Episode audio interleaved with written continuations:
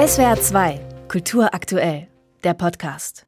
Bereits das Firmengelände des Unternehmers Reinhold Wirth lässt erahnen, welche Bedeutung die Künstler Caro und Chilida für den Sammler haben, der eine jahrelange Freundschaft mit beiden pflegte.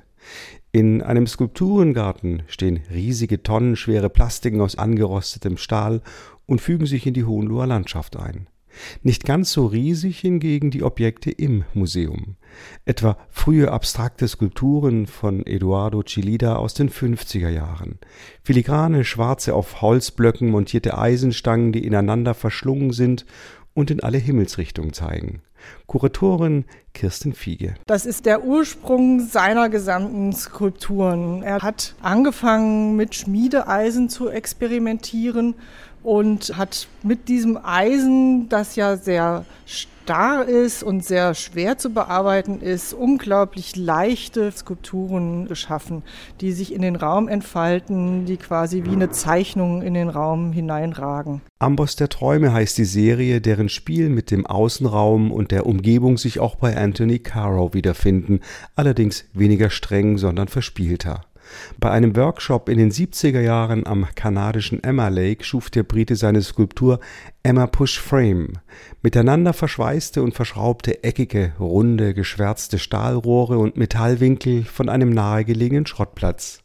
Im Gegensatz zu Chilida lenkt Caro hier den Blick in den Innenraum der Skulptur. Hier hat er auch zum ersten Mal den Innenraum ganz bewusst mit einbezogen. Also auch bei Anthony Caro ist der Raum und der Umraum und der Innenraum ein wesentliches Element. Und was Caro auch gemacht hat, ist seine Skulpturen quasi vom Sockel auf den Boden zu stellen. Auch was die Materialien ihrer abstrakten Skulpturen angeht, zeichnen sich beide Künstler durch eine große Vielfalt aus.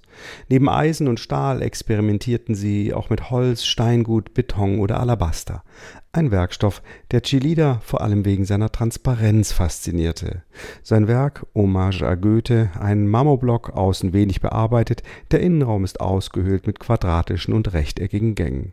Das Ganze sieht aus wie ein Steinbruch en Miniatur im toskanischen Carrara. Er hat Öffnungen nach außen gelegt, er hat quasi Gänge durch den Stein gebohrt und so können wir also in das Innere dieses wunderbaren Alabastersteins gucken, der sich von außen ja sehr verschlossen zeigt, aber dann auch sein Inneres mit dem Leuchten, mit dem Lichtpreis gibt. Seinen Materialien näherte sich Chilida oft auch über die Musik.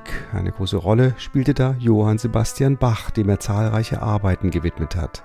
Siebdrucke mit sich kreuzenden, gegenseitig umrahmenden und parallelen schwarzen Linien eine Interpretation von Mehrstimmigkeit und Harmonie des spanischen Künstlers. Für Eduardo Chilida war die Zeichnung auch ein ganz wichtiges Element, indem er seine skulpturalen Gedanken auf das Zweidimensionale reduziert hat und wir haben jetzt hier eine Serie, wo er sich also mit der Fuge und der Musik von Bach auseinandergesetzt hat und versucht hat, diesen Rhythmus, den die Musik hat, äh, in Zeichnungen zu übersetzen. Im Werk seines britischen Kollegen Anthony Caro spielt die Musik hingegen eine untergeordnete Rolle.